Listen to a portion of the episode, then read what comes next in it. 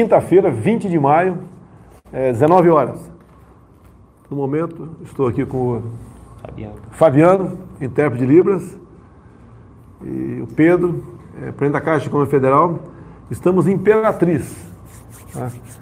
Hoje nós vamos pernoitar aí no 50 bis Batalhão de Infantaria de Selva. E amanhã temos um evento aqui, entrega de títulos, né? É a nossa a reforma agrária para valer, com seriedade. Você pode ter notado. Praticamente inexistiu ao longo de dois anos e quatro meses, né? É, ações do MST. Inexistiram ações do MST ao longo desse tempo todo. Basicamente cortamos recurso de ONG, que é muito tinha de ONG para eles. Era uma festa, a petralhada aí alimentava ele com ONGs, tá? e usava com base de manobra as pessoas mais humildes do campo. Em assentamentos sem qualquer documentação. Então, eles moravam, né, trabalhavam a sua terra, mas não podiam fazer empréstimo, não podiam fazer negócio, e nem sabiam o que estavam fazendo lá, se ia servir para a sua velhice ou para seus filhos e netos. Então, nós mudamos bastante isso. A ministra Tereza Cristina é uma guerreira nessa área também. Temos também o Geraldo, que é o do INCRA, né? O Geraldinho, uma pessoa excepcional que trabalha nisso aí. Na semana passada tivemos em Terenos, é, Mato Grosso do Sul, num assentamento, tipo, fomos para a cidade de Terenos, comi numa churrascaria. Eu não apanhei, né? Me criticaram. Mas é, esse trabalho é, é muito bem-vindo e ajuda a gente a pacificar o campo.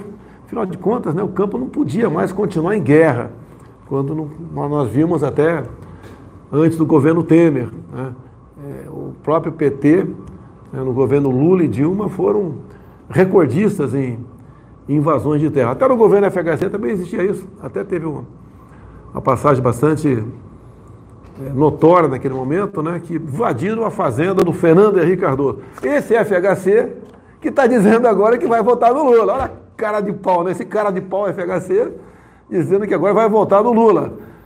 É, dá vontade de soltar um, um dinheirinho para o MSC da região da, da fazenda FHC, o pessoal invadir de novo lá. Quem sabe ele, ele aprenda. Tudo bem. Curiosidade apenas, jogo rápido. Olha, eu não tomei conhecimento, Pedro, do que aconteceu na CPI hoje ainda, porque eu não tive tempo, né? O Tarcísio daqui a pouco vai sentar no teu lugar, falar o que nós fizemos hoje. E, e a gente sabe, se você lê um jornal ou ler uma revista, você está mal informado. Se você não lê, você não tem informação. Então eu prefiro não ter informação do que do que estar tá mal informado. Obviamente, com todo respeito aí à, Rádio Jovem Pan, programa Pingo dos Is, assisti a entrada de vocês hoje aqui falando sobre este circo chamado CPI. Né? E, é um circo, né? Que agora nosso os interrogadores, os inquisidores, agora que, que inclusive são capitaneados pelo Renan Calheiros, que já disse que a CPI não vai investigar desvio de recursos. Tá? Então, essa CPI é do sim, do não, não dá vontade de perguntar para o Renan Calheiros. Responde aí, você continua tomando caracu ou não? Qual vai ser a resposta dele? Continua tomando caracu ou deixou tomar caracu? Bem, hoje rapidamente no programa Inclusive, viu o vídeo que o senador lá de Rondônia, Marcos Rogério, colocou, né? É onde vários governadores, entre eles o próprio filho do Renan, lá o outro também, filho do Jader, também do Pará, do Renan é de Alagoas, o comunistão aí, ó, comunista gordo, só no Brasil, né? O comunista gordo, Flávio Dino também falou da, da cloroquina. Não quer dizer que os gordos aqui sejam de esquerda, não, tá certo? Estou vendo aqui os barrigudos aqui, não é de esquerda, não. Mas só no Brasil, você pode ver. O, qual é o, é o mais pobre, ou o segundo estado mais pobre do Brasil, Maranhão. É isso mesmo? Mais pobre, né? Até eu estava hoje com, com o senador é, Roberto Rocha, vindo para cá, ele mostrando aí é, a vastidão que é o estado é, do Maranhão, e continua sendo um Estado pobre, por quê? É coisa do passado e do presente. Né? No presente está aí essa, o Flávio Dino, tá certo? Que inclusive as vacinas não são disponibilizadas a tempo quando chegam aqui, aqui no estado, tá? Mas é um estado que o daqui a pouco o Tarcísio vai falar aqui também, uma, uma MA, né? a rodovia Maranhão, que tem a ver, onde nós inauguramos uma ponte hoje, né? É, poderia ser é, federalizada, mas parece que o governador não está interessado nisso. Ele quer continuar deixando o povo numa situação é, complicada, como vive aqui no estado do Maranhão. Mas tudo bem. Então a questão da CPI continua lá, o, pelo que fiquei sabendo agora, informação que chega aqui que o Pazuello foi muito bem, mas a CPI continua sendo um vexame nacional. Né? Não quer investigar, então, o desvio de recursos. Tá? Querem falar sobre, não vou falar o nome aqui para não cair a live, aquele, aquele, aquele, aquele negócio que o pessoal usa para combater a malária. E eu usei lá atrás, é, foi mais ou menos junho, julho, é, tomei aquele negócio para combater a malária e no dia seguinte estava bom. E vou dizer mais, né? há poucos dias estava sentindo mal e antes mesmo de procurar o médico, tá? olha só que exemplo que eu estou dando, né? Eu tomei depois aquele remédio que estava com sintoma. Tomei, fiz o exame, não estava. Mas por precaução tomei. Qual o problema? Eu vou esperar sentir falta de ar para procurar um hospital? Né? Porque eu acho que aquele cara, né? Eu não vou falar médico, o médico tem, tem autoridade. Mas aquele, aquela pessoa que fica dizendo que é contra esse remédio que eu dei, ofereci para Emo um tempo atrás, deve lembrar agora aí. Mas não apresenta uma alternativa, é um canalha. É simplesmente um canalha. Porque se esperar você sentir falta de ar para procurar um hospital, qual remédio que tem? Tubo, vai ser entubado. Agora, muita gente se fizer um, perguntar lá para os 81 senadores, eu vou chutar aqui que pelo menos 10 tomaram esse remédio que eu ofereci para a EMA aí, e esse outro remédio que é para combater verme, né? Mata verme. Então por isso que a esquerda não toma, porque vai matar o verme que eles são. Tá? Agora, qual a alternativa? Não tem alternativa. Os médicos têm o direito de receitar, em comum acordo com o paciente, receitar. Tem médico que não quer receitar nada. Tudo bem é, o paciente indo para o hospital, não vou dizer que seja isso, obviamente, né? Mas um paciente hospitalizado no UTI é, é um paciente que vai gastar muito dinheiro com aquele hospital é, particular. Não quero dizer que seja isso, mas parece que pelo menos pode se suspeitar disso aí. Bem como um remédio extremamente barato, como esse que eu tomei, que é para combater a malária, que eu ofereci para a EMA. Né? é, prejudica os grandes negócios da indústria farmacêutica no Brasil e no mundo. Agora, eu não recomendo não, recomendo que você procure o médico, se tiver com sintoma, e pode ter certeza que o médico vai te receitar alguma coisa. Se achar que ele receitou algo que está errado, você tem o um direito, né? Você pode trocar de médico. Né? Você procura outro médico e ele vai te receitar isso que eu tomei no passado e, e vai safar. Aqui está aqui o Tarcísio, vai sentar daqui a pouco. Tarcísio tomou o quê, preciso? Oh, não pode falar, viu? Tomou o remédio que eu ofereci para a EMA. Alguém mais tomou esse remédio da EMA aí? Olha lá, o Gilson, que é ministro, o Coronel Soares Seguro também tomou. Também lá, tem um médico, posso falar, médico? Doutor Zeitone, médico, tomou também. Mais alguém tomou aqui? O gordo aqui do Cordeiro aqui tomou também. Mais alguém tomou aquele remédio que eu para ele? Aí fora, alguém tomou o remédio aí? Selva, Tá cheio de guerreiro de selva ali fora. Ali. Tá certo? Eu ainda não fiquei doente, presidente, mas se ficar, vou tomar esse remédio bastante. Tá certo. Tomei ivermectina. Não, não pode falar, rapaz, não pode falar, não, não pode falar que não, senão. É, esse aqui, ó. Ah, Cidade do México diz que tal medicamento reduziu interações em até 76%.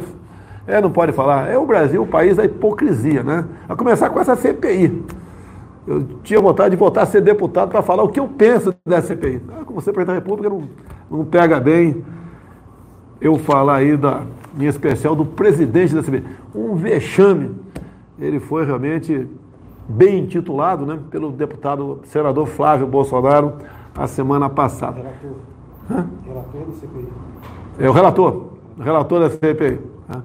Agora, o coletivo daquilo que o Flávio acusou, chama-se súcia, só para um, o pessoal começar a entender aqui que tem uma minoria, não disse a minoria, não, não sei, né, mas aquele pessoal que acompanha o relator integra uma verdadeira súcia, que é conjunto de pessoas desocupadas, que não tem o que fazer. Porque afinal de contas, pô, estão apurando o quê? O remédio que ofereci para ele, mas já caiu do cavalo. Não se fala, não vai se falar mais nisso. depois que o filho do Renan ofereceu, o filho do Jário ofereceu, entre outros, né, governadores, e também, porque já foi por terra também a questão da vacina Pfizer. Né? Queriam que o Pazuello comprasse? Eu falei para ele, compra desde que seja aprovado pela Anvisa. Imagine eu gasto 500 milhões com a vacina. Tá? Vamos supor que gasto 500 milhões com a vacina. O pessoal, muita gente não sabe dos, do, do contrato. O contrato você não podia, né? o Brasil não podia entrar, não, podia ser, não, não podíamos deixar que qualquer ação contra aquela vacina é, a Pfizer pagasse alguma coisa. Nós temos que pagar, mediante um depósito de recursos lá fora. Também não se responsabilizar por qualquer feito colateral. Antes disso, até eu falei que podia virar jacaré, lembra? O pessoal levou a sério. O pessoal levou a sério. Assim. Não existe mais figura de linguagem, não, não existe mais isso aí. Você não pode é, mostrar uma maneira de chamar a atenção do que pode acontecer. Tá? Agora, alguns idiotas, com a imprensa idiota, que tem bastante gente aí, levou a sério a questão do jacaré. Mas, tá? mas tudo bem. Não pode é virar. O que eu acho que a pessoa poderia virar tomar essa vacina também, né? Jornalista da Globo ou da Folha, para fazerem certas matérias contra a gente, que com todo respeito não leva a nada aqui. Ó.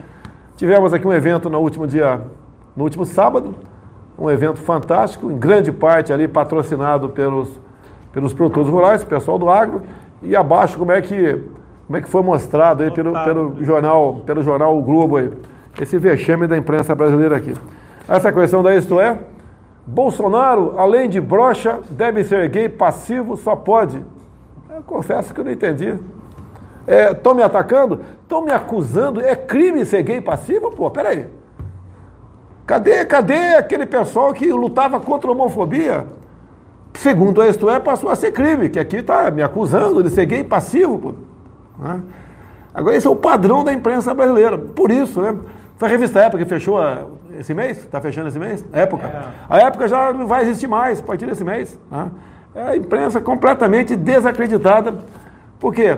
Pela péssima qualidade dos jornalistas e porque grande parte da mídia se transformou em, em partido político. Agora, faltou a imprensa publicar aqui a aula de, de geografia do senador Humberto Costa, conhecido como vampiro lá da, daquela, do, daquela máfia lá do sanguessuga no passado, que ele falou que o Brasil estava fazendo um muro com o México. É isso mesmo? Eu vou considerar fazer um muro, um muro melhor um pouquinho, Beto Costa. Faz com o Equador ou faz com o Chile. Fica melhor, pô, fica menos, menos grave, né? menos complicado, tá certo? Então esse é o padrão aí do, desse senador sanguessuga, não, denunciado aí por corrupção.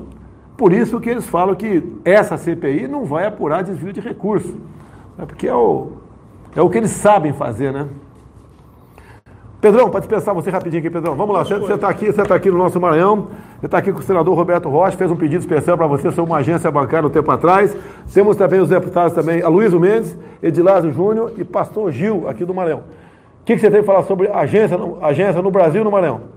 Presidente, nós estamos inaugurando é, aprovadas 130 novas agências, matematicamente escolhidas, sendo 51 agências para o agronegócio, ou seja, a Caixa se transforma em um banco do agronegócio, 19 agências no Maranhão, não vou falar todas aqui, vai estar no, no site, no, na, nas redes sociais da Caixa Econômica Federal, mando para o senhor, e em Balsas, uma agência agro aqui no Maranhão e uma superintendência regional que é muito importante. Então, o Maranhão é uma pergunta, presidente. As pessoas falavam muito, por que que essas 19 agências não foram criadas antes no Maranhão?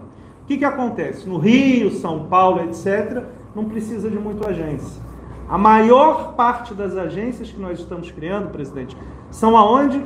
Norte e Nordeste. Exatamente onde mais se precisa. Então, isso é um exemplo. São as cidades mais pobres que é onde a Caixa vem. É a parte social da Caixa também, né? Exatamente. Com lucro é, recorde. É, eu sou cidade pequena, fui criado em Eldorado Paulista. Não sei quantas agências tem hoje em dia lá, se tem uma ou duas, não sei. Né? Mas quando eu era garoto, foi criada uma agência, acho que do Bradesco naquele tempo lá. Foi uma festa na cidade. Tá? Depois teve um do Banco do Brasil, fechou. Não sei se hoje está aberta ou não. Mas quando você fala, por exemplo, em fechar agências, com critério apenas visando o lucro, isso é um crime. É um crime. A Caixa Econômica é federal. Federal. Tá? O Banco do Brasil, eu sou acionista? 51%. Eu sou o maior acionista do Banco do Brasil. Olha também que eu sou bem de vida, pessoal. Vamos falar de salário. O pessoal falou que eu aumentei meu salário. Olha que patifaria da imprensa. Imprensa canalha, patife. Eu aumentei meu salário. Realmente você não tem moral mais para pipoca nenhuma essa imprensa brasileira, né? Com as honrosas exceções de sempre aí. Tá? Mas ah, o Banco do Brasil também, né? Mudou presidente, mudou diretoria, mudou muita gente lá para melhor. Lembra da, da Petrobras, quando eu falei que ia, não ia renovar o, o, a, o contrato lá do, do presidente anterior? É, foi na, na sexta-feira à noite, se não me engano. Até na, na segunda-feira as ações caíram 30%. E pancada agora. Gente ganhou dinheiro em cima disso. Nós só avisamos depois que fechou a bolsa. A gente não vai fazer. E ninguém do nosso meio comprou ações. Gente de dentro da Petrobras comprou. Espero que as investigações aí é, prossigam tocante a isso. Depois assumiu o general Silvio Luna. Né? E quando ele assumiu, já no, daquele dia para o outro, ah, subiram as ações e praticamente equilibraram com o preço anterior. Pode ter certeza, com o Silvio Luna, que fez uma excepcional administração. Né? Lá na Itepub Nacional, vai fazer a mesma coisa. A Petrobras vai visar o lucro, sim, mas também vai ver a parte social. Tem certos preços que não tem cabimento continuar. E não é na canetada, não, fique tranquilo. Não é canetada, não. Ninguém está pensando em fazer isso aí. Aqui. Tá? Aqui é respeitando a lei de mercado. Tá? A Argentina agora. Quando a fala Argentina, tem alguns que botam nos comentários, né? Você tem que cuidar do Brasil, o, o, o, o cidadão. Tá? Nós temos 10 países vizinhos aqui no Brasil. Né? A Venezuela eu sei que não é problema nosso. Agora pergunta para o pessoal lá de Roraima o que, que eles acham. Né? Com a quantidade enorme de venezuelanos que todo dia procuram o seu estado. E graças a Deus o Exército Brasileiro, Cooperação Acolhida, né? acolhe o pessoal, fa faz uma triagem lá em Pacaraima e depois eles, eles interiorizam os venezuelanos. Tá? A última coisa. Última coisa, rapidinho, vai lá. É, nós anunciamos maior plano de preservação das florestas, matas ciliares e nascentes do Brasil, mais de 150 milhões de investimento por ano. São mais de 3 milhões e meio de hectares e nós na Caixa Econômica do governo federal estamos visitando, inclusive depois, de, no sábado, nós estaremos na reserva extrativista do Siriaco, aqui no Maranhão. Então, o que é muito importante do seu governo, como Tarcísio que vai estar vindo aqui, nós não prometemos, nós fazemos e entregamos. Então, nós só falamos das agências quando elas já foram construídas, já estão sendo construídas e escolhidas. A mesma coisa aqui, nós vamos fazer esse investimento, nós já estamos conhecendo as reservas e vai ser provavelmente maior esforço de patrocínio de reservas florestais do mundo. São quase 4 milhões de hectares. É a nossa Caixa Econômica Federal preocupada aí com o meio ambiente, também com a questão social, novas agências. Pedrão, obrigado, Pedrão. Vai ser o banco também da agricultura. Tarciso, sentindo, Tarciso. Ordinário. Ai. Vamos botar o Tarcísio aqui. O prezado Augusto Nunes, quiser fazer pergunta para o Pedro da Caixa também, tenho o maior prazer de responder, tá certo? Ele volta, o Pedrão volta aqui, te bota uma cadeira aqui atrás, o Pedrão, o Pedro responde aqui. Complementando, então, quando eu falei da Venezuela e Roraima. Argentina, estamos tá tendo problema sério. A Argentina acabou de impedir, proibir né, a exportação de carne, porque o preço lá está um pouco alto e o governo está pensando então em abastecer o mercado interno com carne mais barata. É isso mesmo, pessoal? Fazer melhor coisa no Brasil, o que tu acha, Tarcísio? Não dá, né? Você que não é economista, acha que não dá. Sabe o que vai acontecer com a Argentina, pessoal? É, vai ter carne por mais algumas poucas semanas, aí depois não vai ter mais. Não vai ter mais. Tá? É a questão do mercado. Os produtores de soja também, há pouco tiveram aí suas, as suas centrais graneleiras né, estatizadas. Ah, aproveitar aqui o Gilson. Ô Gilson, para você, você teve com o pessoal do, do turismo esses dias, né? Como é que é para o argentino vir para o Brasil para curtir férias aqui? Como é que é? Ele paga 30%, 30%. do gasto que ele tiver no Brasil. Então no cartão dele, 30% do gasto fica lá para o governo. Dificilmente alguém vai passar férias no Brasil. Agora, gente vamos pensar aqui na reciprocidade, é isso mesmo? Imagina se a gente fazer, fizer a mesma coisa. Quem quiser para a Argentina, deixa 30% aqui. Vamos agir assim ou não? O que, que vocês acham? Tá? Muita gente vai curtir férias para lá, outros vão ver parentes. Tá? Eu acredito que nós não de, acredito que nós não devamos fazer isso aí. A questão da reciprocidade, eh, eu acho que não, não faz bem. Nós queremos o bem da Argentina, queremos que a Argentina saia da situação econômica complicada que se encontra, tá?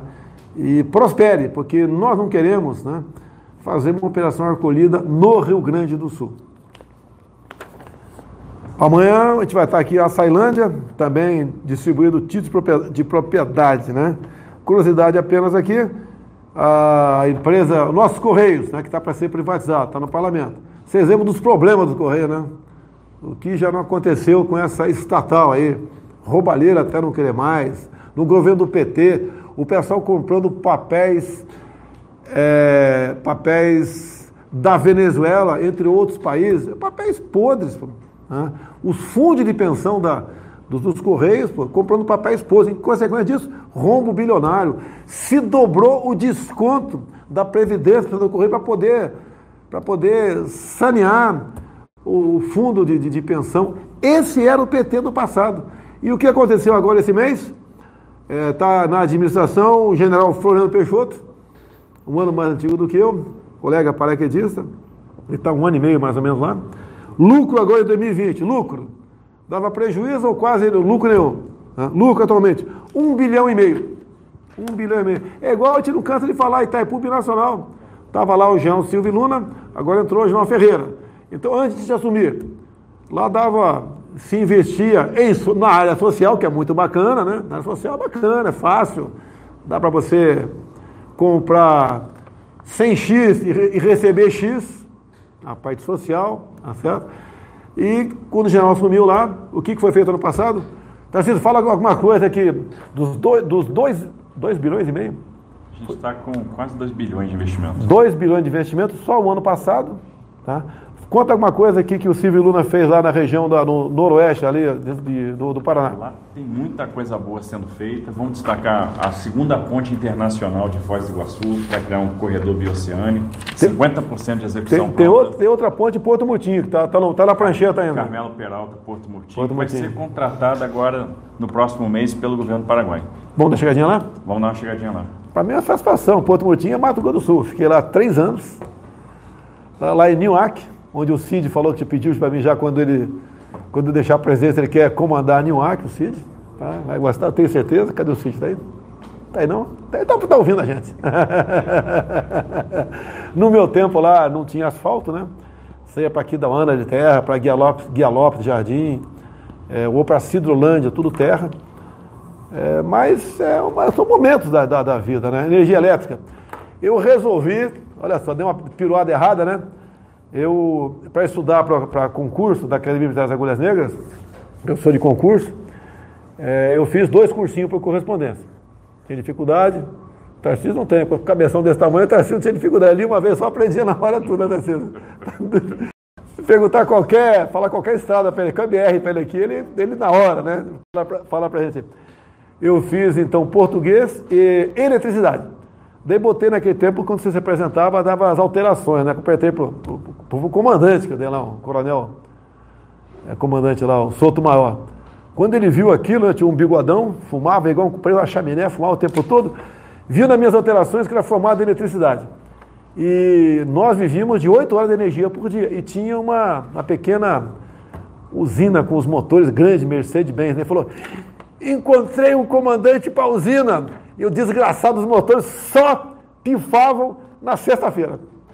Toda sexta-feira, aquela pipoca lá pifava, eu passava sábado e domingo com um grupo de 15 jurunas, né, acertando o motor, me ferrando, me lascando lá. Mas não tem problema não. Segunda-feira voltava a funcionar. Chegava sexta, quebrava de novo. E eu peguei uma escada de serviço, eu, Toeira, né? Era, eu era o único segundo, segundo tenente da academia. Os primeiros tenentes tudo em função de capitão, naquele tempo tirar a função, não sei se como é que é hoje em dia, não, não tinha serviço. Tá? Eu e mais dois R2 lá ralando o tempo todo na escala eu, Toelho. Mas tudo bem, passamos. Eu fui para ficar um ano e meio, era o tempo mínimo, acabei ficando três anos lá em Newark.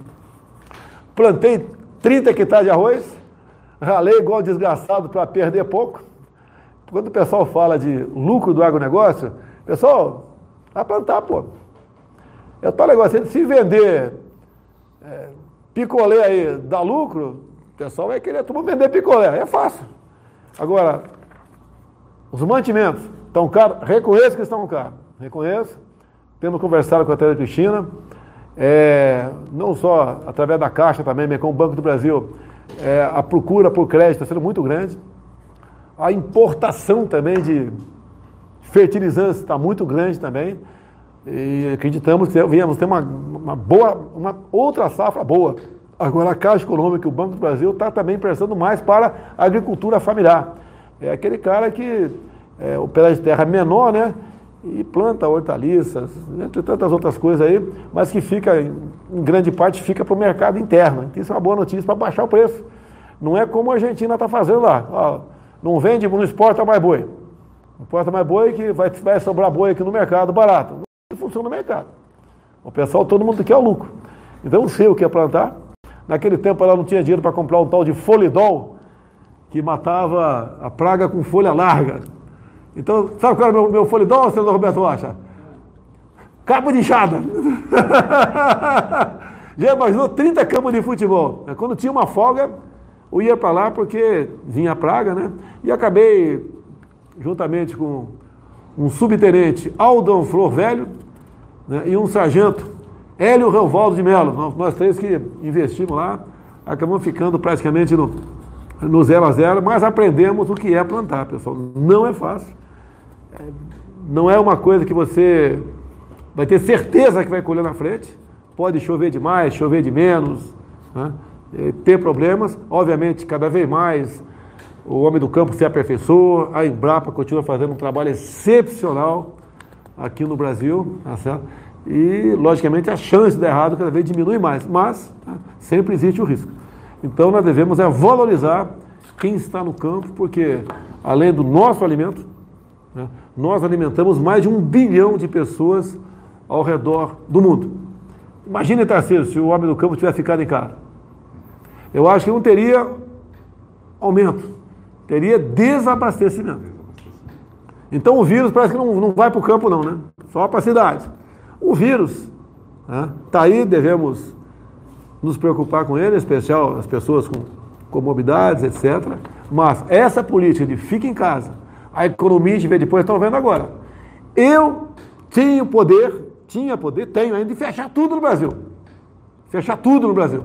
Imagine.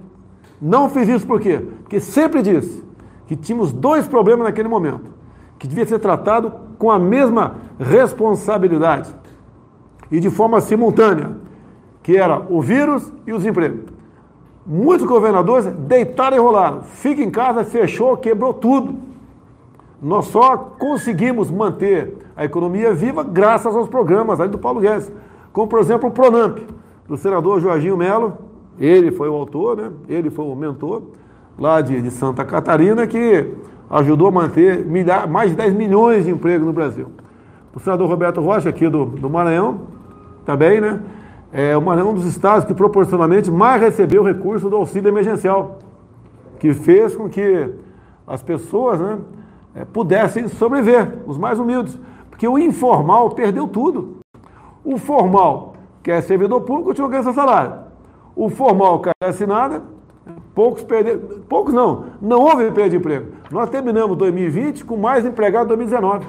E atualmente, em 2021, estamos com mais de 600 mil empregos criados. Mas, aqueles 40 milhões que vendia, fazia bico, né?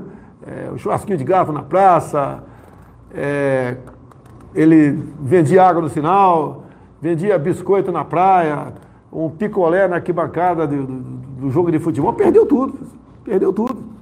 Né? E isso não é fácil retomar, é, esse pessoal retomar a sua, sua atividade poder ter um ganha-pão. Eu até sempre falei né, que qualquer profissão é essencial. Né? Por que é essencial qualquer profissão?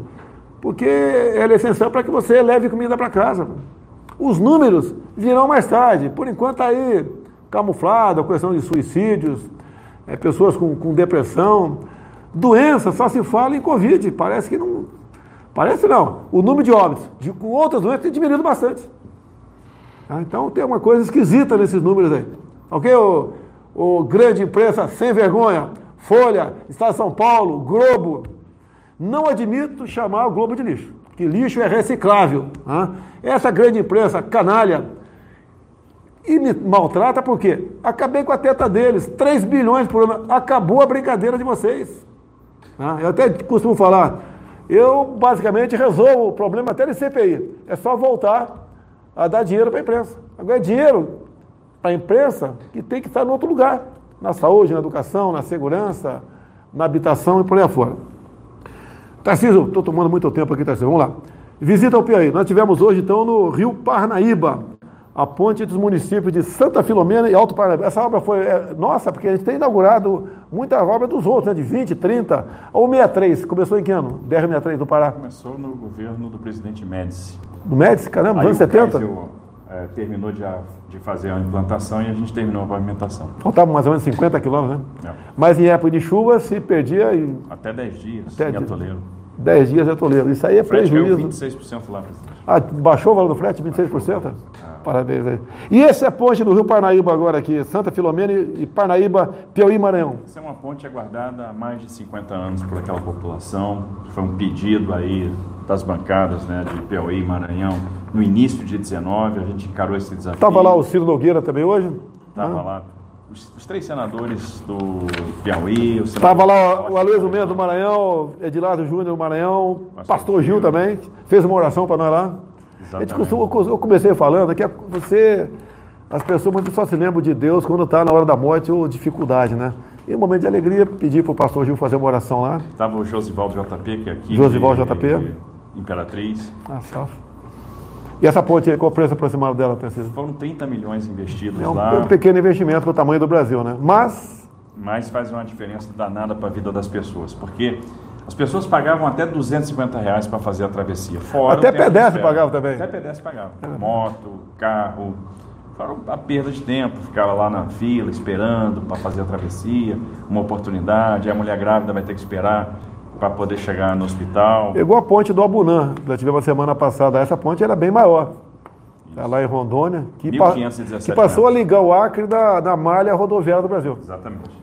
Tá. Então era uma obra para a gente fazer em 24 meses, a gente acabou antes do prazo, né? então começamos em 2019, entregamos hoje. E ela proporciona um corredor muito interessante, porque a gente tá, vai encurtar muito com a pavimentação da 235 no Maranhão e Cantins, a distância para a ferrovia Norte-Sul. Então, para aquela região do Matopiba, que é uma região próspera, que tem todo o potencial para crescer, vai ficar muito mais barato com a produção via ferrovia Norte-Sul. Então, a gente vai economizar, ao invés de levar mais de mil quilômetros em direção ao Porto de Itaqui, a gente vai chegar no Porto de Itaqui via ferrovia Norte-Sul. Então, é Vamos explicar para o senador Humberto Costa, do PT de Pernambuco, aquele que quer fazer o muro do Brasil com o México, tá? que Matopiba é Maranhão, Tocantins, Piauí e Bahia. Entendeu, Beto Costa? Entendeu aí?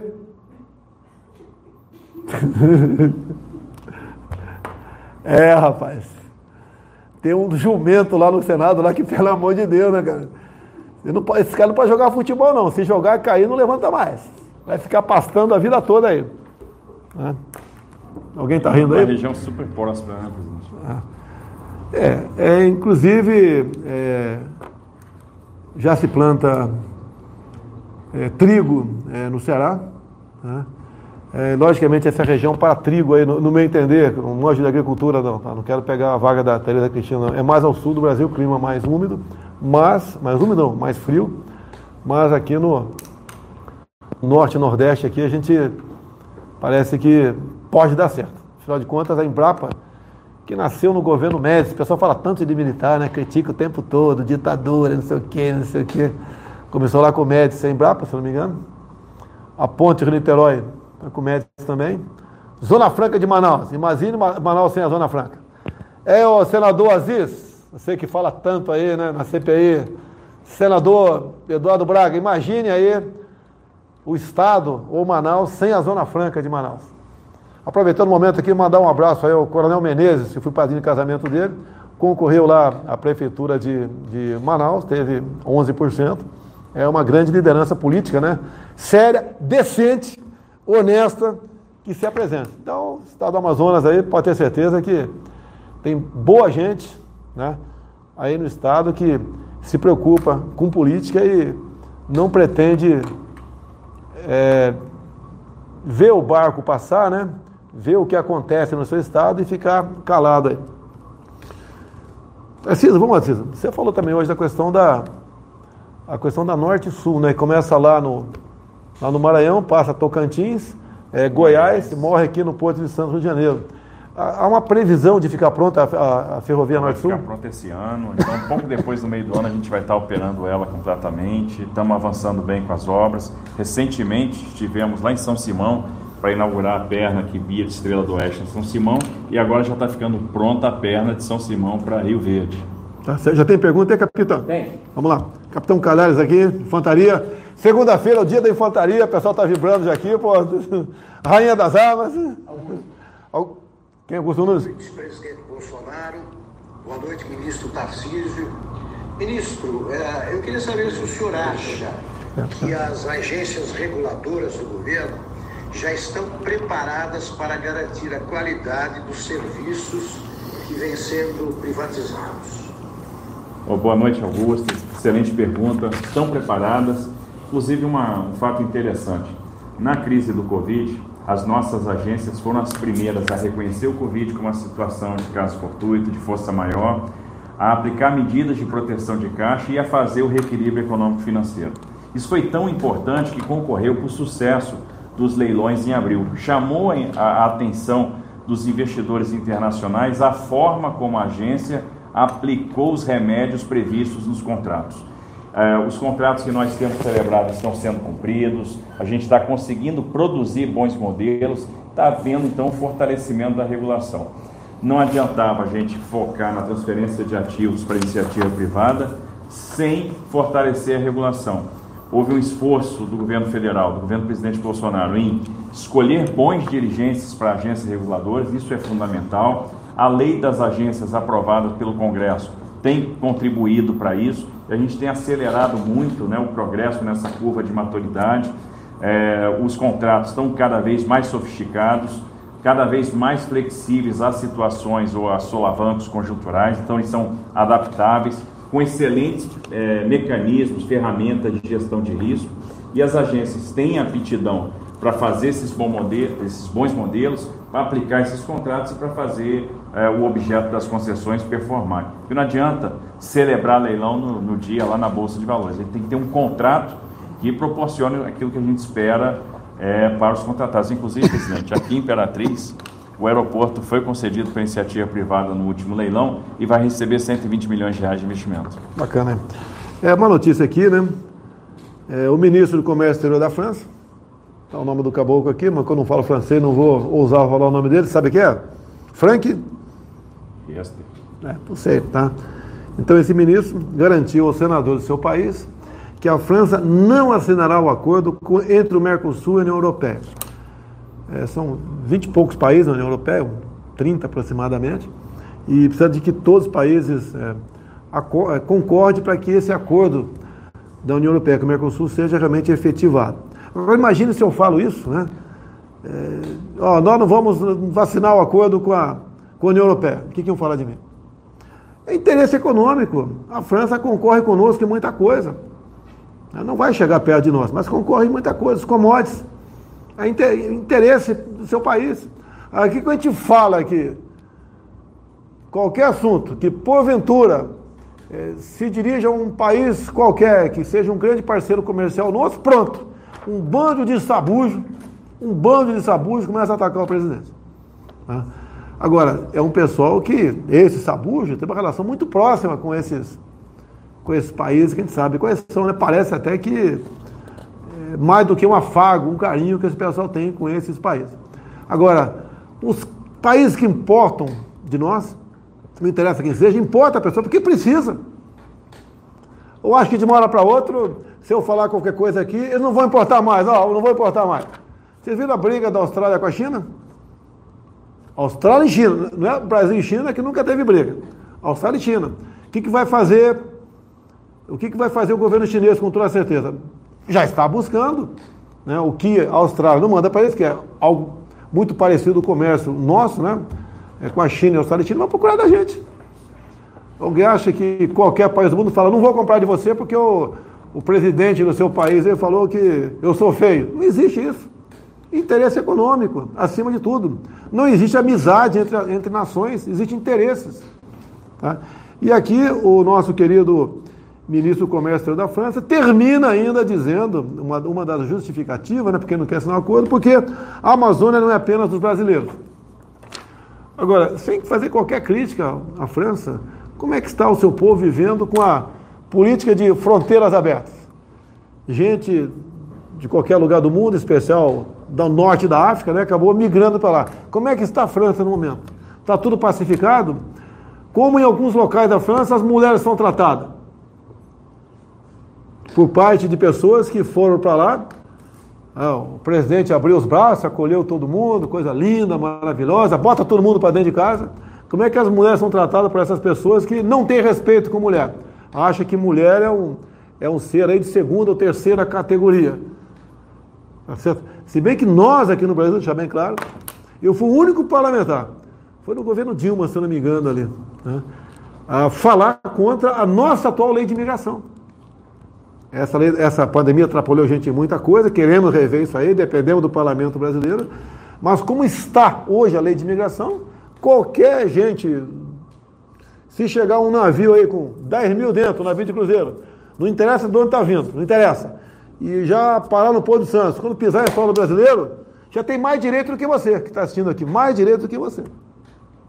Inclusive, dado, dado artigo lá, você tem que respeitar a cultura dessa gente. Então tem, tem país aí que sabe como é que as mulheres são tratadas, como é que as meninas de 12, 13, 14 anos são tratadas, né? entre outras particularidades. E não tem nada a ver com que o, os outros países aí tratam o seu povo, né? Se bem que muita gente fica chateado, obviamente, a, a forma como são tratados lá fora e a forma como nós vivemos no país ainda. Né? Sempre o pessoal acha que aqui não pode piorar. Aqui não pode virar Venezuela, não pode ir para o caminho da nossa querida Argentina. Tá? Tudo pode piorar, pessoal. Depende de cada um. Quem vai mudar o Brasil? É um presidente? Não, o presidente é seu povo. E não foi eu que, que, que quem disse isso? Quem disse foi, não sei qual foi o chefe de Estado passado aí, que eu acho que foi o Reagan, né? Dizendo que o, o motorista do, do, caminhão é o povo. Aí nós devemos ir para onde o povo aponta. Por isso que eu já falei várias vezes que o meu exército jamais irá às ruas para manter o povo dentro de casa. Como as forças policiais de alguns governadores foram para as ruas para manter o povo dentro de casa e descer porrada no povo. O meu exército pode ir para a rua, sim, um dia, para garantir a liberdade, garantir o direito de vir, a liberdade de culto, ao trabalho. Aí sim, porque aí é jogar dentro das quatro linhas da Constituição. O Exército Brasileiro, a Marinha Aeronáutica, tá? são aí leais à nossa Constituição. E temos um artigo 5 que é cláusula aperta, não pode ser alterado por ninguém. Nem aqui, se o senador, o senador Roberto Rocha está aqui, os deputados estão aqui, se quiserem fazer uma proposta de emenda à Constituição para mudar, é, suprimir qualquer coisa do artigo 5 né, ele pode até fazer, colher assinatura. Pode até aprovar. Mas, à luz da Constituição, é uma proposta de emenda inconstitucional. Mas tudo bem. Uma pergunta aí, capitão. Vitor. Boa noite, presidente. Boa noite, ministro Tarcísio. Ministro, nas últimas semanas, o próprio presidente Bolsonaro já alertou para a chegada de uma grave crise hidrológica, disse que o país passa por um momento muito delicado em relação à chegada de chuva, né, a falta de chuva, ao baixo volume dos últimos meses e a previsão de que nos próximos meses também haja pouca chuva. Do ponto de vista da infraestrutura, o que é possível ser feito, ministro, para reverter eventuais problemas? Ô, Vitor, a gente vai ter que tomar uma série de providências, né? É, de certa forma, vamos re restringir navegação em algumas hidrovias, porque vai ser necessário, em algum momento, poupar água. Poupar água significa reter é, volume nos reservatórios e, obviamente, vai ter menos volume, menos vazão em determinadas hidrovias. Para isso, a gente já está planejando uma série de intervenções hidroviárias, por exemplo, como o derrocamento do pedral de Nova Vaiandava, em São Paulo, que aí a gente consegue aumentar o calado, garantir a navegação, mesmo retendo mais água no barramento é, das nossas usinas. Essa é uma medida que vai ser necessária, mas a gente tem como acomodar, até porque temos investido muito na multimodalidade, temos alternativas de modos de transporte concorrentes que vão ser muito úteis é, nesse momento de crise hídrica. É porque a água né, não é apenas consumo humano. Tá? É usada na agricultura, na pecuária, para energia. E eu prometo na próxima live fazer o cálculo aqui, pegar lá com a Teresa Cristina. Por exemplo, com quantos litros de água se cria um boi? É, eu vou chutar que são alguns milhares.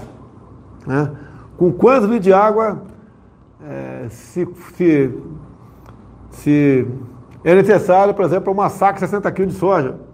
Tudo está interligado. Então a represa não é apenas é para energia ou consumo humano, né? é direto. Né? É para muita coisa é, e sem água não existe vida. Né? Então é uma coisa que o Brasil tem um recurso hídrico enorme, mas quando você faz, por exemplo, uma represa de Belo Monte, é, com todo respeito, dinheiro jogado fora. Se faz a, fio d'água para questão ambiental. Eu acho que cada ambientalista tinha que ter um relógio específico para ser desligado por satélite. Ó, não tem mania para você, cara. Para que você é contra fazer uma represa, é, uma hidrelétrica decente em Belo Monte. Se roubou muito lá também, né? Afinal de contas, não está o PT, tem roubo. Tá? É, e, e, uma, uma, e também ela fica, eu vou pegar com o ministro Bento, fica alguns meses inoperante por ano. Porque época de seca, não se tem reservatório, é a fio d'água, não se gera energia. Realmente o Brasil é um país complicado, bastante complicado. Tá? Agora, tem melhorado em alguns aspectos. Tá? É, temos problemas, por exemplo, o ministro Ricardo Salles, um excepcional ministro, né? mas as dificuldades que ele tem junto a setores aparelhados do Ministério Público, né? os xiitas ambientais, né? e as dificuldades são enormes. Não é apenas a Tereza Cristina responsável pelo, por ajudar o campo a produzir mais, é do Ricardo Salles também, é do governo federal também. Né? Nós temos hoje em dia 14% do nosso território demarcado como terra indígena. Tem mais de tem algumas centenas de novas portarias para se começar a demarcar mais terras indígenas, bem como centenas para demarcar quilombolas. Se a gente, se eu, com toda certeza, se fosse o poste do, do, do ladrão lá de Nove Deus, tudo teria sido posto em prática, tudo posto em prática. E estaria tudo inviabilizado no país. Eu não sei o nome da rodovia, você vai lembrar de cabeça aqui, é, lá de, de, Mato Grosso, que você tem uma reserva indígena que você não pode asfaltar a reserva indígena. A BR-158 Mato Grosso e ela atravessa a reserva indígena do Maravatsede. Como é que é o nome da reserva? Maravatsede. Maravatsede atravessa, é, é uma reserva indígena, a rodovia asfaltada até os limites, né? Até os limites ali da, da reserva. E dentro, é, por decisão judicial, você não pode asfaltar. Agora, em época de chuva, fica igual a BR-63, não passa. Ou leva uma semana, 10 dias para passar. Em consequência, vai ter que contornar. Sabe, 100 quilômetros? 72 quilômetros a mais no contorno. Vamos arredondar as contas aqui. 70 quilômetros para contornar. E de volta, 140. Quanto gasta em média um caminhão aí? 2 km por litro. 2 por, 2 por litro? Então você falou 70, quanto você 140, falou? 140 por 2, são, são 70 litros. O diesel está 4 reais o litro, é isso? Vamos falar sobre diesel aí, pessoal. Tá? Então, olha a despesa que tem, o custo para o Brasil. Tá gastando menos diesel não é bom apenas para o, o caminhoneiro, é bom para o Brasil também. E o governador do Mato Grosso, há poucos dias, desceu o cacete em mim por causa dessa. Porque eu não asfalto isso aí. Quer dizer, quando demarcaram a reserva, ele não fez nada, ficou caladinho. Agora o governador pode dar uma de galo, querendo solução para o negócio. Bem, por dentro da reserva não dá. Tá? Então, está sendo estudado é, desbordar isso daí. O primeiro ramo do contorno a gente já até contratou, presidente. Tá. Já contratamos a obra. 70 km de contorno. É igual, por exemplo, o pessoal de nossos irmãos de Roraima, problema de energia elétrica. Tá? Lá é uma, uma, uma, uma hoje em dia a, a energia vinha de Guri, né, lá da, da Venezuela, depois a Venezuela, por os problemas os mais variados possíveis, aí eh, deixou de fornecer para a gente, que socateou, soca, foi socateada ali em transmissão e não, não, não tem mais. Então hoje em dia é, é uma termoelétrica que deve ter algum dono em Roraima, com toda certeza, né? Tem que ter algum dono. Tá? Mas nós cada vez mais nós estamos nos aproximando da possibilidade de conseguir, levando-se em conta a OIT 169, de nós conseguirmos construir o Leão Tucuruí, é, de Manaus a Boa Vista. Porque não só, né, e é bom para o pessoal de Roraima, que não está interligado, obviamente, com o Sistema Nacional do, de Operador, né? É, bem como a gente se gasta, só, o Brasil, o Brasil, você, todo mundo está assistindo aqui, por ano, né, gasta mais de um bilhão de reais para poder a energia é, chegar, chegar não, ser produzida em Roraima a preços não, não tão alto, né? Como normalmente é o que vem do matéria elétrica. Capital, vamos lá, manda a pergunta aí.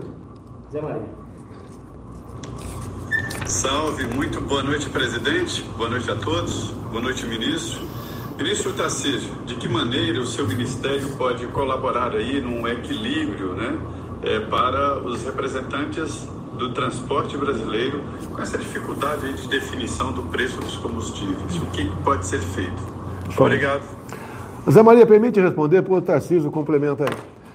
Nós entramos com um projeto de lei complementar, já tem uns quase três meses, para a gente regulamentar uma emenda constitucional de 2001, onde diz lá que o imposto, né, em outras palavras, o imposto estadual tem que ter um valor fixo.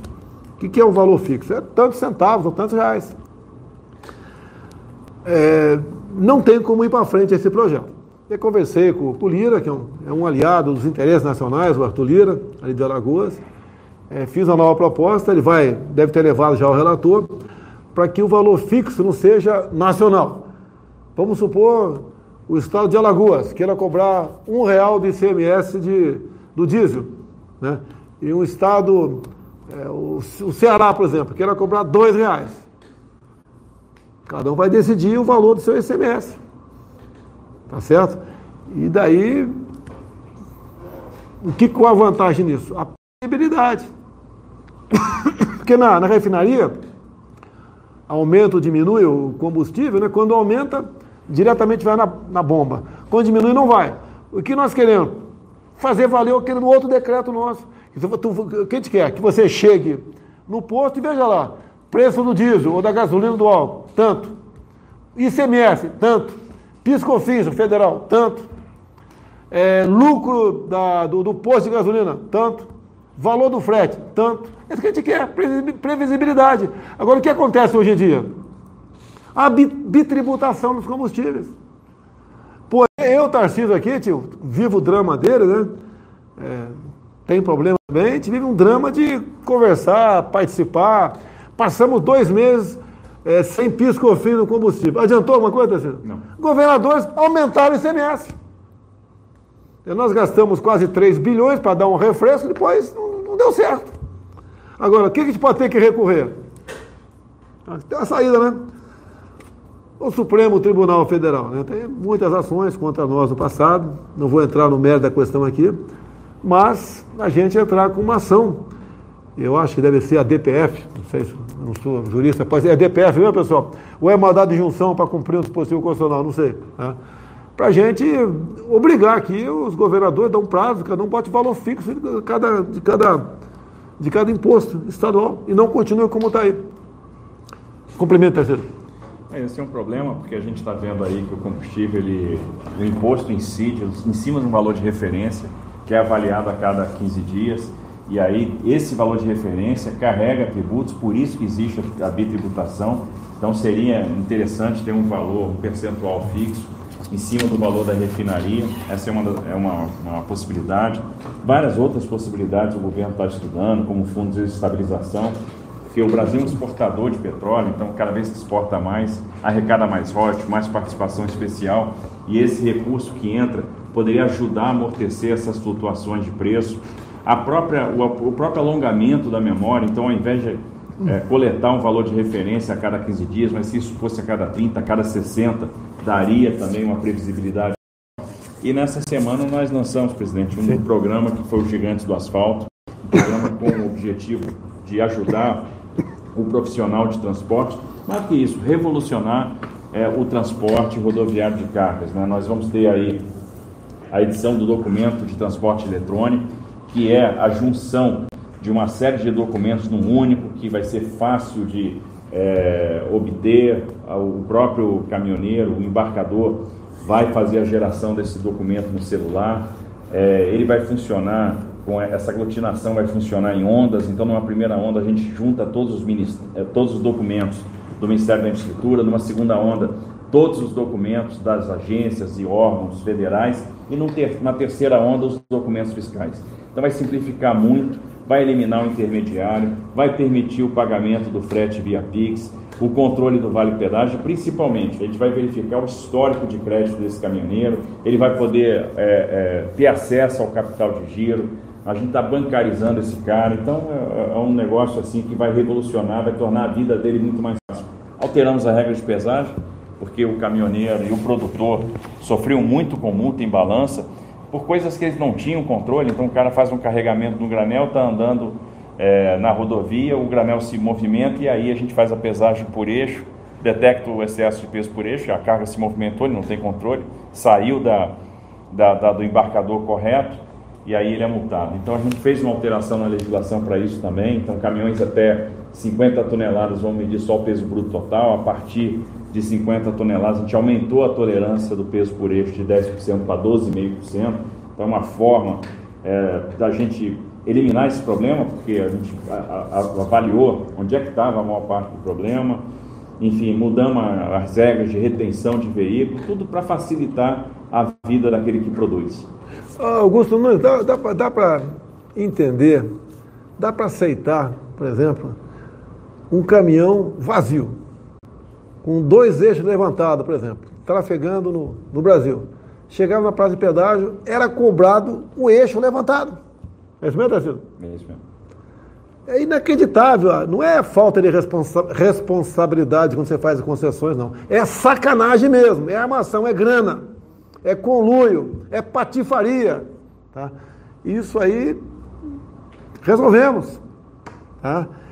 É, eu tenho um passeio de moto agora domingo no Rio de Janeiro. Né? Você vai estar lá, Darcilo? Sim. A garupa de quem? Não, senhor. Minha? eu já falei, né? Acertamos com o Tarcísio também. Todas no, novas concessões de pedágio, os motociclistas não mais pagarão pedágio. Eu fiquei impressionado com o bate-papo com o Ratinho Júnior, presidente, que ele me falou que lá no Paraná as motos pagam nove no, no Paraná, R$ reais uma moto para transitar. É. Agora, se for ver no final das contas, eu, eu tomo o volume hoje em dia arrecadado dos pedágios do Brasil. Quanto é arrecadado para motociclista, uma coisa insignificante. A gente tem 26 milhões de motociclistas, 600 mil transitam em rodovias federais concedidas, o reflexo tarifário é de 0,5%. Então nós temos, é, você está praticamente acertado com o governador Ratinho, é, federalizar algumas rodovias no Paraná, isso mesmo? Isso, nós vamos fazer um modelo conjunto de concessão, acertamos porque acho que o governador também compreende nossa preocupação, que é não só ter uma licitação bem sucedida, mas ter um contrato bem sucedido. E a gente também entendeu o lado do Paraná que quer pagar a menor tarifa possível. Então acho que a gente vai ter um modelo que vai conciliar as duas coisas. A gente vai ter o desconto livre, cada um vai dar o desconto que quiser. Agora a gente vai aumentando um aporte financeiro na concessão à medida que a gente vai tendo desconto, de maneira que a gente garanta que aquele contrato vai ser executado. Afinal de contas, são 42 bilhões de reais que vão ser investidos no Paraná. O Paraná vai ter uma malha rodoviária de primeiro mundo.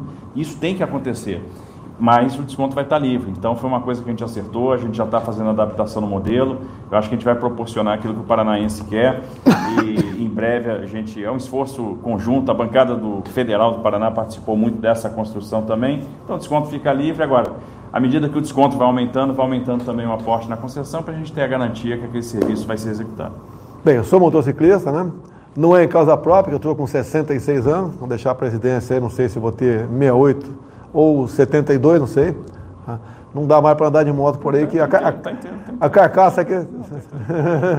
a carcaça aqui não vai aguentar, não aguenta tanto, muita coisa, mas é uma boa coisa, né? Já andei de moto. É, eu comecei com uma. Sete de cavalo tá andando? É, de cavalo direto aí. Mas também, né? Meu apelido sempre foi cavalão, então, pô, isso aí tá. É, eu, a minha moto comecei com uma 180, estava lá no oitavo já sei paraquedista, um Yamaha, é isso mesmo, pessoal? Yamaha 180. DT. DT 180. Depois passei por uma, uma Honda 250 ou 350? 350. XZ 250, estou evoluindo. Atualmente estou com uma 750 aí. Ando lá e, e, por algumas vezes a segurança ficou preocupada porque eu dei o um golpe neles, né? Saí, saí sem avisar ninguém de motocicleta em Brasil. Não tem, não tem preço você, a liberdade em duas rodas na pista. Não tem preço.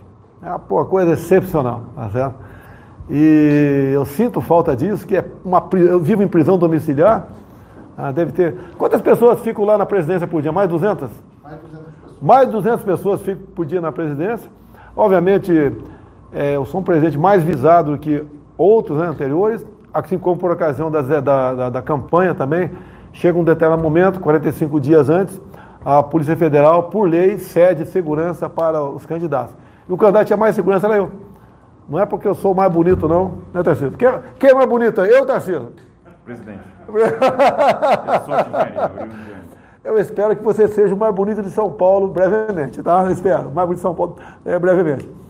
Então, a, e apesar da, da, segurança, ainda sofreu um atentado. Mas graças à mesma segurança, a Polícia Federal, que tinha traçado uma rota em caso de um incidente, um acidente, eu cheguei a tempo no hospital lá na, no hospital, na Santa Casa lá de, de Juiz de Fora e fui atendido de forma emergencial, obviamente, né? Se eu não me engano, recebi 3 litros de sangue, quatro cirurgias, só feito. Então eu agradeço aí a, a segurança da Polícia Federal, que não tem como ser segurança perfeita, não existe, né?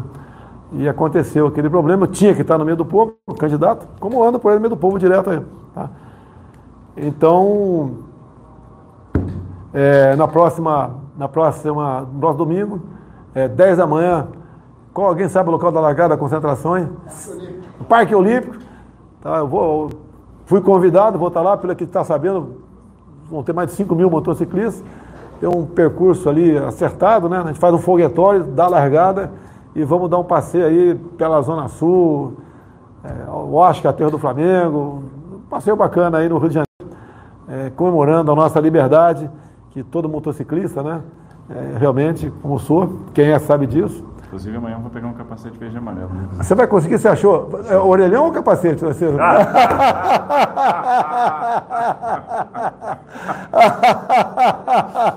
Mas você, tá você, você, você é da onde do Brasil, Tarcísio? Ninguém sabe. Rio de Janeiro. Tem cara de tu, tem cara de Arataca, acaba da peste, porra. Eu tenho uma. Até carioca da onde lá? Eu sou do centro do Rio, nasci na, na rua Santo Amaro, no bairro do Catete. No, no bairro do Catete. Tá certo, tá certo. Eu morei no, no, no, no bairro, na, na, Tijuca, na Barra Tijuca, e tem uma casa ainda lá em Bento Ribeiro. Estou aqui com a camisa de futebol aqui da, de Imperatriz, é o Cavalo de Aço, é isso mesmo, Roberto Rocha? Cavalo de Aço. AVB, Aço Verde do Brasil. É por que, por que esse nome aí, Roberto? O, o time é bom, é? É, vermelho e branco. Se fosse vermelho e preto, diz que é bom. E hoje à noite, vai torcer para quem? Pro porco ou pros mano? Mano, não. Os São Paulino. São Paulo ou Palmeiras hoje? Palmeiras. Palmeiras hoje? Você é inteligente, Eva. O que, é essa aqui, ô Carlson? Ah, ganhou a camisa aqui da Em Direito Imperatriz. Obrigado aí. Está acabando a nossa live. Cavalo de Aço, Gigante Asfalto falou. Pedágio zero para Nova Concessões. A Dutra vai, vai estar nessa também. Dutra, pra, Minas, Paraná. Para quanto está prevista a Dutra agora, a nova concessão da Dutra? Vai acontecer no segundo semestre. Segundo semestre? Agosto. Então, o pessoal, a partir do segundo semestre, novo contrato, você vai pegar um Rio São Paulo aí, pedágio zero, que é o pessoal, de, pessoal da moto aí. A movimentação portuária cresceu 10%, mais uma pergunta? Cresceu 10% no primeiro trimestre, só que está indo bem os portos, né? Ano passado cresceu 4,2%, esse ano no primeiro trimestre já 10,5%. Sofreu, aumentou, é, cresceu 4% apesar da pandemia. Apesar da pandemia. Movimentamos ano Graças passado, aos caminhoneiros que não Não é só homem do campo. milhões de toneladas. O pessoal também. Caminhoneiro não parou. Não pararam também. Parabéns aos caminhoneiros também. Por isso são gigantes do asfalto. Última pergunta. Vai, capitão. Fiuza. Fiuza. Boa noite, presidente Bolsonaro. Boa noite, presidente da Caixa, Pedro Guimarães. Boa noite, ministro Tarcísio Gomes de Freitas. Ministro, a sua gestão tem sido marcada pela atração de capital privado, né, que é um princípio que os liberais sempre defenderam no país. Hoje eles estão um pouco sumidos aí, mas é um avanço de fato é, liberal. Como o senhor tem visto as ações judiciais é, trazidas aí por partidos de oposição, o senhor acha que pode prejudicar em outras áreas, por exemplo, como na, na área de energia? Preocupam essas ações judiciais contra os processos de privatização e concessão? Obrigado. Fiuza, boa pergunta. Sem dúvida preocupam, né? Assim, isso, essas ações normalmente surgem sem a menor responsabilidade. Imagina que a gente está estruturando o projeto da Ferrogrão, que hoje está parado por uma ação judicial dessa natureza. A gente está falando de 12 bilhões de reais de investimento numa ferrovia Greenfield, uma ferrovia que não existe, vai começar do zero, nós vamos fazer ela toda, totalmente com capital privado. E o mais importante, o que é difícil numa situação dessa? É a gente propor para o mercado fazer uma ferrovia de 900 quilômetros, é, que o cara vai botar 12 bilhões de reais e vai tirar o primeiro real daqui a 10 anos quando ela tiver realmente concluída. E o mais interessante é que existe investidor para isso, porque eles percebem a potência que é o Mato Grosso. Quando a gente começou a estruturar, a, o Mato Grosso produzia 50 milhões de toneladas de grãos, hoje está produzindo 70, vai produzir 120 em 2030. Então, a, é, a, a Ferrogrão vai ser o grande modulador de tarifa do Brasil. Eu tenho fé que a gente vai levar os argumentos, porque é, é interessante aqui, a gente no Brasil tem que provar que a ferrovia é sustentável. A ferrovia, ela, primeiro, vai ser a barreira de proteção verde à expansão da BR-163. Vai tirar um milhão de toneladas de CO2 por ano. Vai eliminar material particulado. Ou seja, é, nós vamos ter limitação de transporte de combustíveis, combustíveis fósseis. É uma ferrovia que vai nascer com selo verde. Ou seja, não tem nada mais sustentável que isso. A gente está falando de multimodalidade, ferrovia e hidrovia. E a gente tem que mostrar que isso é sustentável. Não faz muito sentido. A gente vai estar tá trazendo os argumentos, nós vamos batalhar e ela vai se tornar uma realidade por uma razão simples. O Brasil precisa e o Brasil vai ter a Ferrogrão. E, obviamente, essas ações são ações de quem não gosta do Brasil. Mas a resiliência, a determinação, a densidade técnica, é por isso que a gente já transferiu mais de 70 ativos para iniciativa privada, só no Ministério da Infraestrutura, e a gente vai chegar no final do, do ano que vem no Ministério da Infraestrutura com mais de 260 bi contratados. E a mesma coisa está acontecendo no Ministério de Minas e Energia, no Ministério do Desenvolvimento Regional. Foi feito um leilão de saneamento gigante é, para a SEDAI é, agora no final do mês de abril, e isso não vai parar. Então a gente vai deixar aí um legado de mais de um trilhão de reais contratados. É, o nosso Facebook, Instagram e YouTube juntos, 65 mil. Pingos nos is, 130 mil, o capote na gente, o dobro. Eu vou ter que dar um redutor lá no Augusto Nunes lá, que está tá passando a gente, deixando, deixando a gente na poeira aqui. Jovem Pan News 12, Foco do Brasil 15, Folha Política 2. Pessoal, chegando no final dessa live, muito obrigado à Jovem Pan é, pelo sinal, programa Pingos nos Is. Peço a você que está me assistindo aí que você bota, você bota lá no, no Google, lá, Pingo nos Is, e bota a data de hoje, 20 de maio, 20 de maio clica, vai aparecer aqui a, a, o programa Você acompanha o final, tem ali uma, uma cobertura final, onde, onde ali o Fiuza, ajuda aí, Ana Paula, ajuda aí. Zé Maria. Zé Maria, o, Vitor Brown, Vitor Brown ah, sob o comando aí do, do Augusto Nunes, faz um, um, um apanhado geral do que nós falamos aqui. E recomendo a vocês, é um programa é, de rádio, né, com imagem, é, excepcional pela isenção. Já, já sofri algumas críticas lá, sem problema nenhum, tem que ser assim, mas na grande parte a gente parece que integra o meu time, né, não sou jornalista. O Augusto Nunes, você não vai me convidar para me ensinar a fazer jornalismo em cima do sim ou não, porque eu te conheço, certo? E sou diferente dessas pessoas que fazem e querem fazer jornalismo na CPI. Acabam não fazendo nada lá, apenas é, submetendo a um vexame o parlamento brasileiro. Capítulo encerrou? Não, se, eu, se, eu, não falar uma coisa aqui, o senador Roberto Rocha vai Falei. ficar chateado, é que a gente vai contratar o projeto da duplicação de Imperatriz para Sailândia, né, que é um projeto super importante, porque tem indústrias que estão chegando aqui com força, E o investimento, o nosso foco hoje, esse ano aqui, vai ser a travessia urbana de Imperatriz. Pronto. Quem está nas minhas mídias sociais, bota aí no Pingos Is. E muito obrigado. Até quinta-feira que vem, se Deus quiser. Um abraço aí, pessoal.